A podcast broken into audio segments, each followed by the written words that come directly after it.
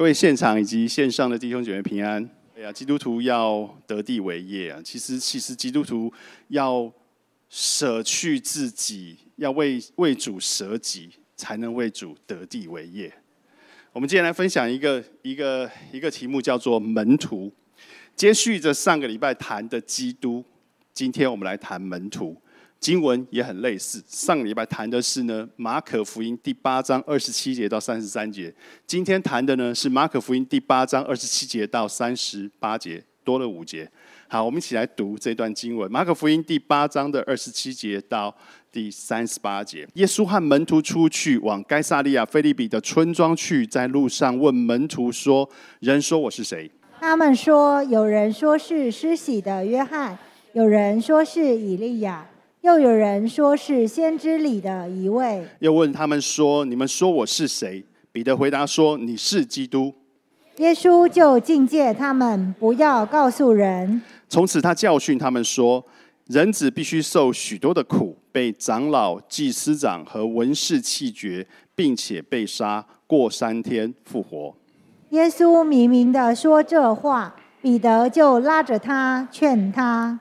耶稣转过来看着门徒，就责备彼得说：“撒旦，退我后边去吧，因为你不体贴神的意思，只体贴人的意思。”于是叫众人和门徒来，对他们说：“若有人要跟从我，就当舍己，背起他的十字架来跟从我。因为凡要救自己生命或做灵魂的，必丧掉生命。”凡为我和福音上吊生命的，必救了生命。人就是赚得全世界，赔上自己的生命，有什么益处呢？人还能拿什么换生命呢？凡在这淫乱罪恶的世代，把我和我的道当作可耻的，人子在他父的荣耀里，同圣天使降临的时候，也要把那人当作可耻的。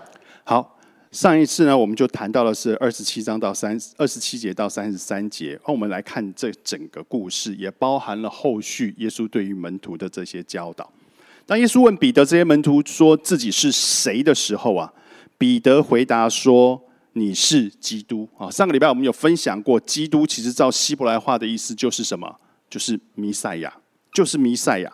所以彼得心里面想的那个弥赛亚呢，是一个政政治啊、军事上面的强人，是要恢复那个大卫王朝的那一个人。彼得想的是这一个人，并不是，但是这并不是上帝所期盼的基督。上帝所期盼的基督，上帝所期盼的弥赛亚，不是这个样子。神的心意并不是要一个以色列民族得救而已。神的心意并不是这样子。神的心意是什么？神的心意是要所有的人都得救。要世人都得救，所以耶稣就告诉门徒说：“基督的使命啊，来到这个地上啊，基督的使命啊，是要替人的罪而死，并且要死在十字架上面。他死之前呢，要受许多的羞辱。刚刚我们我们的那一个经文当中有读读到，他会受文士啊、祭司长的这些羞辱。然后呢？”马可福音的第八章的三十一节，刚才读到的是：从此他教训他们说，人子必须受许多的苦，被长老、祭司长和文士弃绝，并且被杀，过三天复活。当他讲完这一段话了之后，其实你知道彼得和门徒这些门徒心里面想的是什么？有一天你功成名就了，你十次革命成功了，你创建民国了。我可能是左丞右相。有一天，你把罗马人赶走了，我自己可以在这一个弥赛亚的政府当中，我可能可以当个万户侯啊。或许我可以这样这样有一个这样子的位置。然后你却说你要死，为你要死在耶路撒冷。所以彼得他们非常的惊讶。我想惊讶的不只是这里，在后面所读到的东西会让彼得更惊讶。耶稣基督对对于耶稣对于基督的认定，跟彼得他们所认定的基督是不一样的。耶稣基督他知道他自己来这个地上的使命。我记得我上次跟各位讲过，其实他是要使人和神之间能够有一个和好的关系，因为他的死让人的罪能够被洗净。当人的罪不再被神纪念的时候，人跟神的关系能够和好。哥林多后书五章十七节、十八节，五章十七节到第十九节是这样说的：若有人在基督里，他就是怎样新造的人，旧事已过，都变成新的了。而且说什么，一切都是出于神，他借着基督使我们与他和好。他这边讲的“他”是指的谁？上帝。上帝借着基督使我们与他和好，又将劝人与他和好的职分赐给我们。我们是谁？就是我们。好，然后呢？这就是神在基督里叫世人与自己怎样和好。不将他们的过犯归到他们的身上，而且将这个和好的道理托付了谁？托付了我们。上帝借着基督的死，使我们成为那一个重生的人，就是一个好像是一个重新被造出来的人，使我们怎样与他和好？使我们与他和好，而且这个和好。是只要相信耶稣，愿意成为基督里的人，就会发生了。经文上是不是这样告诉我们的？他是这样告诉我们的：只要你愿意相信基督，你愿意在耶稣基督里，这个和好就会发生了。你觉得彼得能够理解这个使命吗？不能。在彼得听到这件事情的时候，他完全不能够理解，完全不能够理解耶稣基督的使命。再往下的文字，我猜想彼得更不能理解。你知道为什么会这样说？因为就算到了耶稣要上十字架之前，耶稣要上十字架之前，你会发现这十二个门徒还在吵架。他们在吵什么？谁为大？有没有？你读圣经，你会发现马可福音第九章、马可福音第十章两章里面都在谈他们的吵架，他们都在争论。谁才是那个最大的？将来谁才是那一个神国？诶，那个弥赛亚国度里面那一个最大的那一个？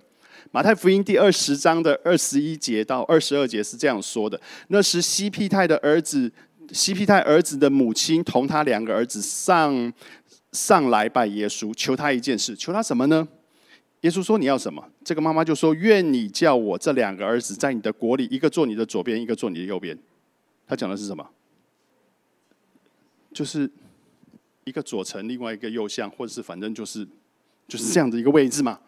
然后当他讲完这句话了之后呢，其他的十个门十个门徒就鼓掌表示通过吗？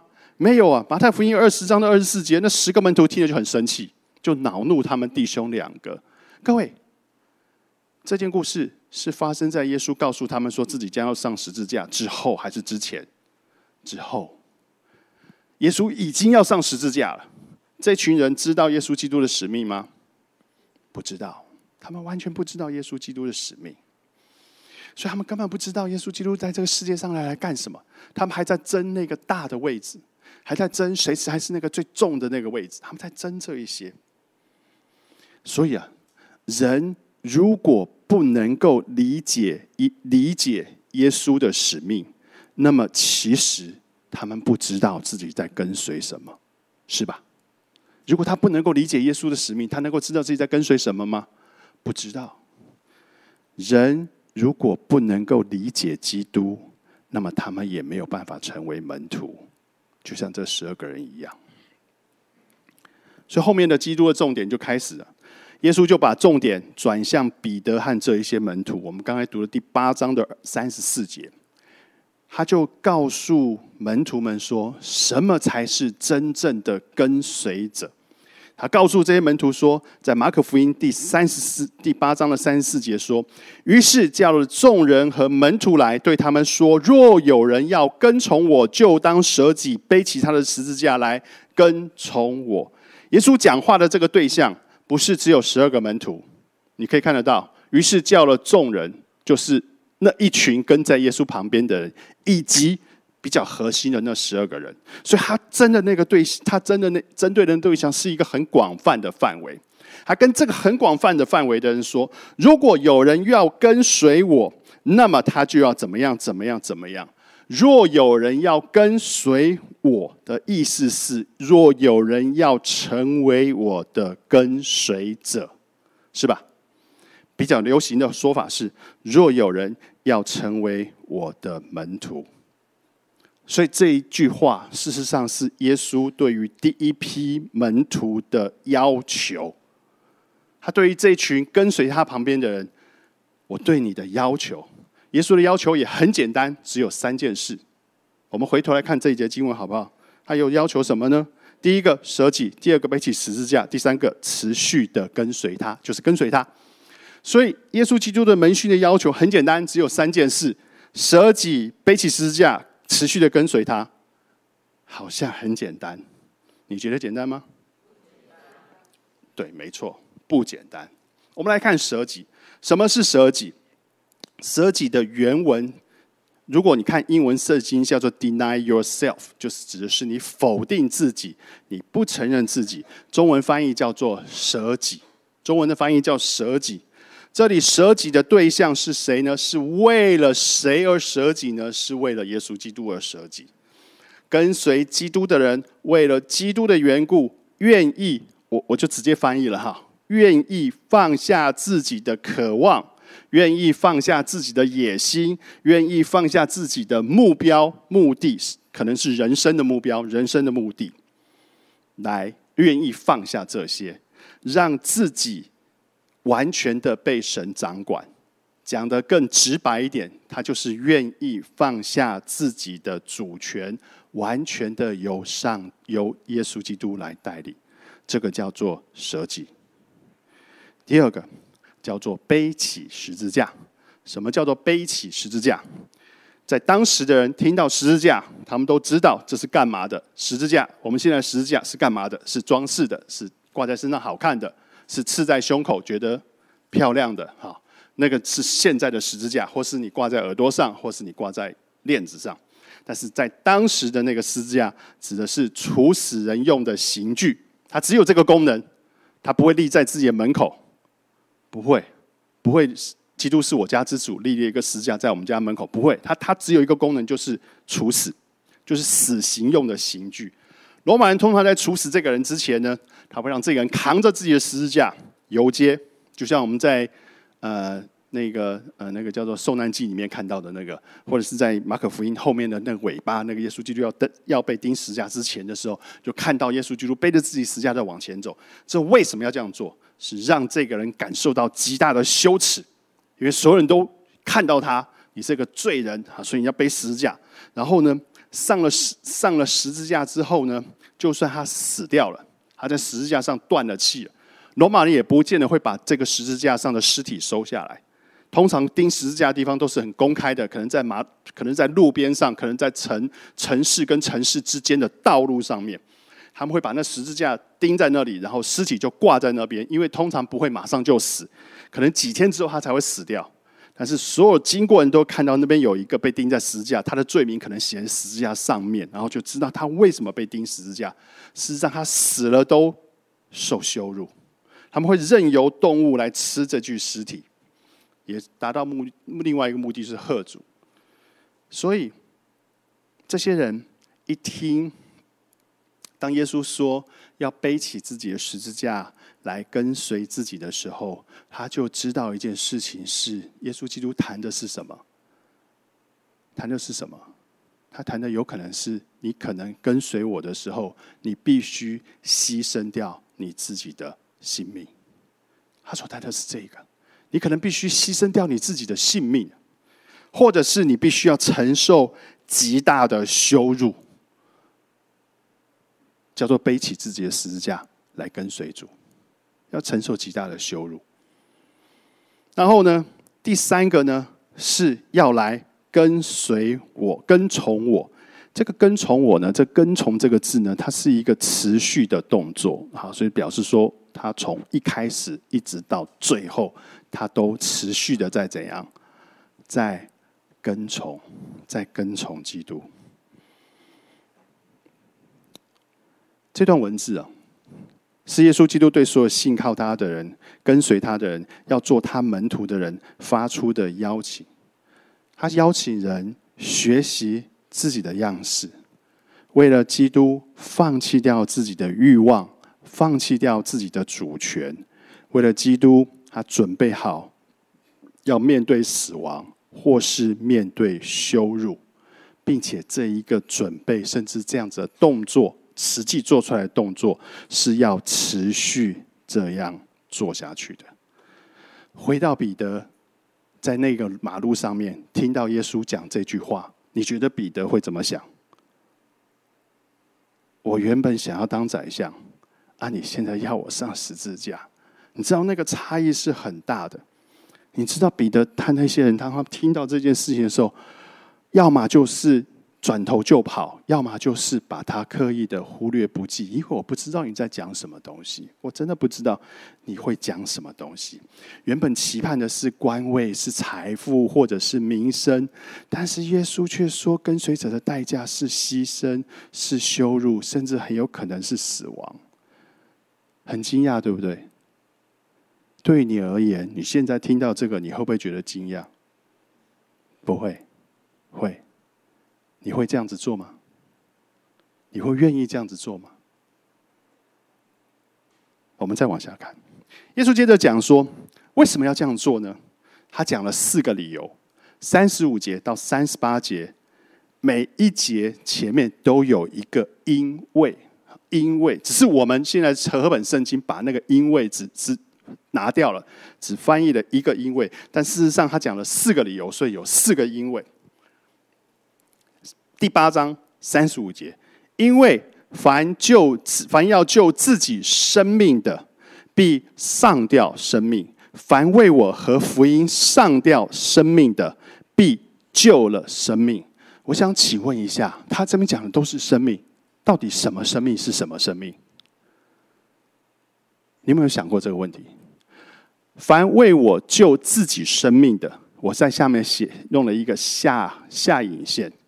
那个是我们世界上属世的这一个生命，必呃必就必上呃上吊生命。那个生命指的是那一个永恒的生命啊，指的是那个永恒的生命。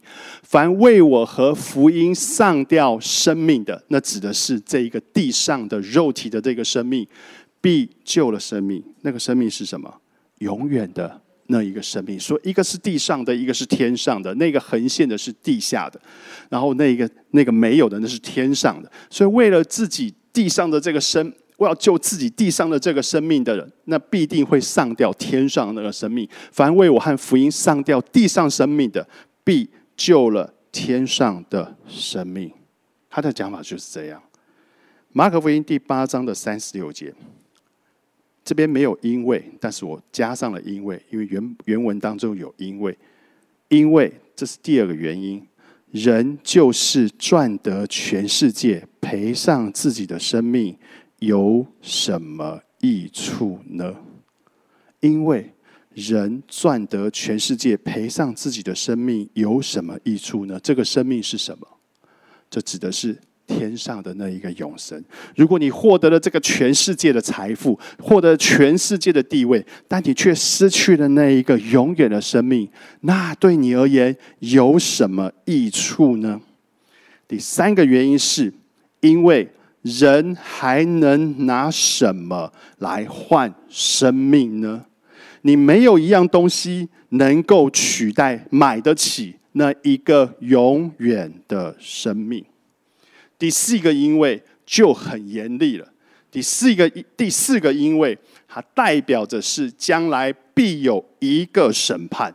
这个因为是因为凡在这淫乱罪恶的世代，把我和我的道当成可耻的，人子在他父的荣耀里同圣天使降临的时候，也要把那人当作可耻的。这第四个因为告诉我们是什么？这个世界。有一天一定会过去，而最后的那一天必定会有审判。当那审判来的时候，那一些把神的道当作是可耻的，就是所谓的不敬虔的、是邪恶的、是抵挡神的，在那一天，神也会将他们看为是可耻的。这四个原因是为了前面那三个我们要做是这些动作的原因。你知道，如果在圣经当中要找一段教导是很困难的，我个人觉得这一段是很困难的。你们觉得呢？在你的生命当中，你会这样子实践它吗？它实践起来容易吗？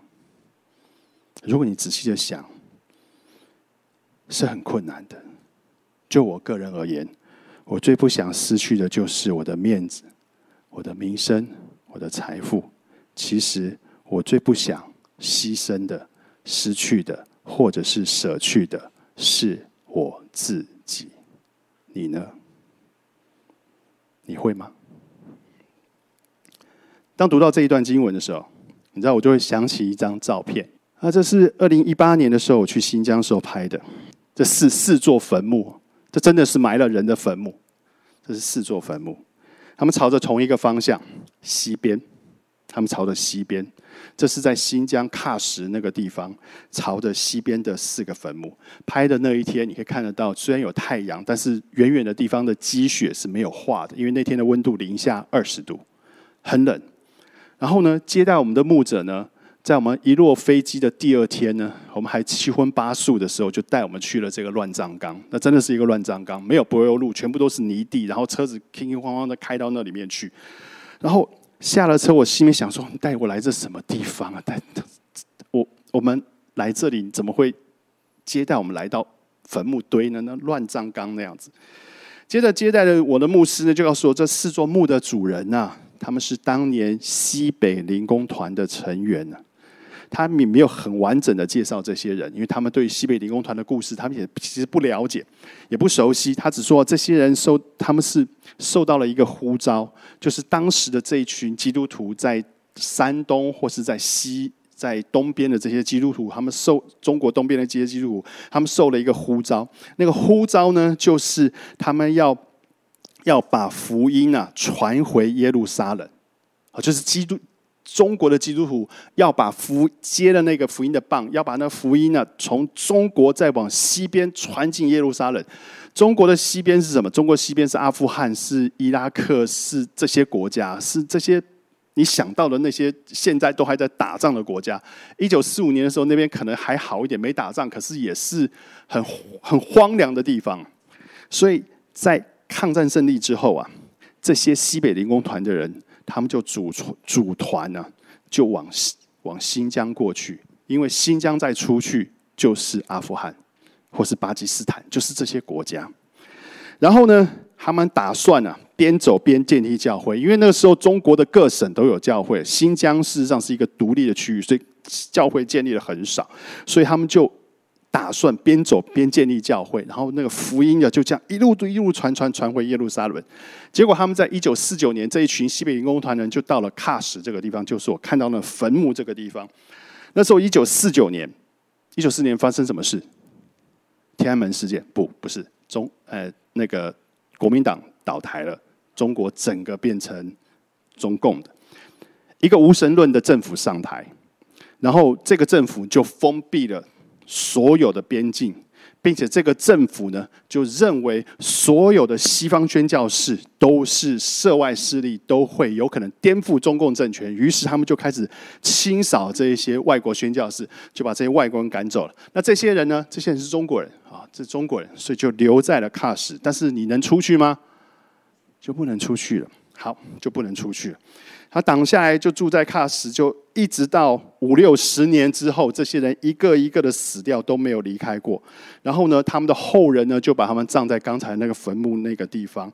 然后呢，坟的方向呢是朝着西边，朝着西方，代表的是他们没有完成的使命和任务。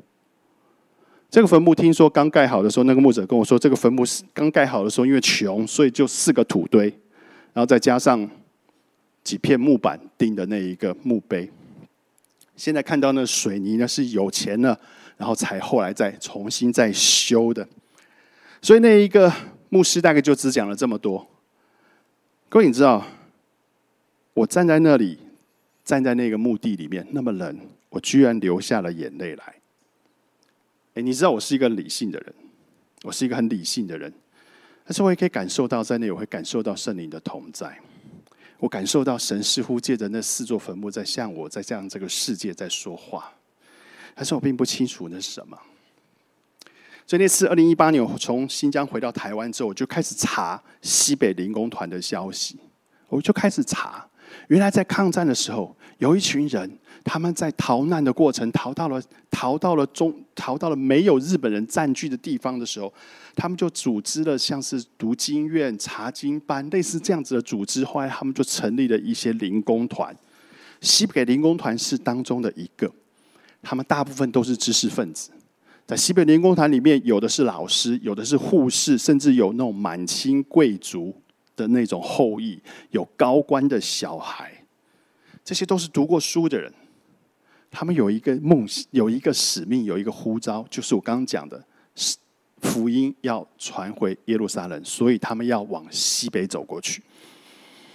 你知道，当时中国百废待举啊，打完仗之后，什么都要建设，什么都需要钱，什么都需要什么人。读过书的知识分子，那一定是有稳定收入的工作。然后呢，这些人呢？他们就放掉了可能的机会，然后他们用尽了各种办法。现在你去新疆很方便，坐飞机、坐火车、坐动车都可以过去。你可以开高速公路，开个八天、十天也可以开得到。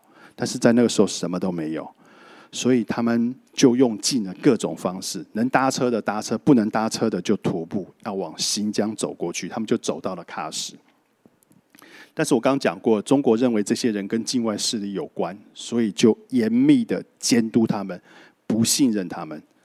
然后呢，在当时的新疆，汉人跟维吾尔族人是不可以混住的，有汉城有围城，是分开两边壁垒分明，两边不可以不可以私底下往来。他们能够住在汉人区吗？不可以，因为政府不喜欢他们。他们能够住在维吾尔族人区吗？也不可以，因为维吾尔族人也不喜欢他们，所以他们就只能住在汉人区跟维吾尔族人区中间的荒凉地带，那个叫做荒漠区域。然后呢，他们在那个地方，第一个冬天，那文字告诉我们，第一个冬天他们没有房子，所以住在那里的人要怎么过那一个零下二十度、三十度的冬天？他们在地底下挖一个洞。然后就把自己埋在那洞里面，上面盖着稻草，上面盖着帆布，能够找到御寒的东西，用地底下的热来度过那一个冬天。中共也鼓励他们的在家乡的同学写信给他们，啊，说家乡已经稳定了，然后我现在在县里面当了书记了，我在村里面当了什么村长了，你也读了书，你们要不要回来？你要不要回来？我们在浙江。我们在广东，你要不要回来？但是他们当中很多人都不为所动，没有走。他们中间有人是原本就是护理师，所以在那里就当就要活下来嘛，你要你要活下来嘛，就找当了接生婆。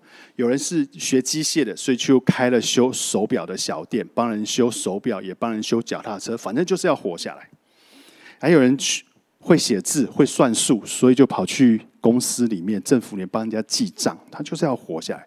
但是他活下来还有另外一个目标，是要等到那个边境打开的时候，他们要干嘛？再往耶路撒冷走出去。他们还要往耶路撒冷走出去。然后，当然他们也一直不断的传福音，也传了许多的果效。没有多久，中国就开始逮捕这一些人，因为他们是基督徒。摆明的就是跟共产党不一样，所以就开始逮捕他们，用反革命的罪名就把他们给逮到监狱里面去了。大概有记录上大概有两三位的牧师师母是在监狱里死掉，就就是被打死了，生病死了，反正就死在监狱里面。活着的人也在关了好几年才得到释放。这四个坟墓，这四个坟墓的主人始终都没有离开喀什。一直都没有离开喀什，他们关了大概十十年吧，就没有离开喀什。神继续借着他们做了许多的事。那四座坟墓是他们孩子替他们设的，他们的孩子后来也成为传道人，在新疆的南部很多的城市建立了非常多的教会。现在听说江南疆最大的教会是其中一个传道人的后代建立的。接着，这些南疆的教会再派人回到原本他们父母亲死掉的地方，在那里向维吾尔族人传福音。这是说坟墓向我们说什么话？你知道吗？若有人要跟从我，就当舍己，背起他的十字架来跟从我。因为凡救自己生命的，必上吊生命；凡为我和福音上吊生命的，必救了生命。因为人就是赚得全世界，赔上自己的生命，有什么益处呢？因为人还能拿什么来换生命呢？因为有一天。主必再来，有一天这个世界都要过去，有一天会有一个审判，有一天也有一顶公义的冠冕为他的孩子存留。我们一起低头做一个祷告。父神，当我们信了耶稣，我们学了基督，但是我们心中有许多的恐惧。就如今天的经文一样，主，我们最难舍的，其实是我们自己；主，我们最难背的那个十字架，主也是我们自己。使我们看见许多前人的例子，主啊，求你使我们在生命当中有这样子的勇敢，有这样子的决心，能够持续的跟随你到底。愿你保守来年。我的弟兄姐妹，在灵命上，在生命里面，能够有更多的长进，与你的关系有更多的密切，愿意更多的舍下自己来为你，愿意更多的背起十字架来跟从你。这样子祷告，奉主耶稣基督名求，阿门。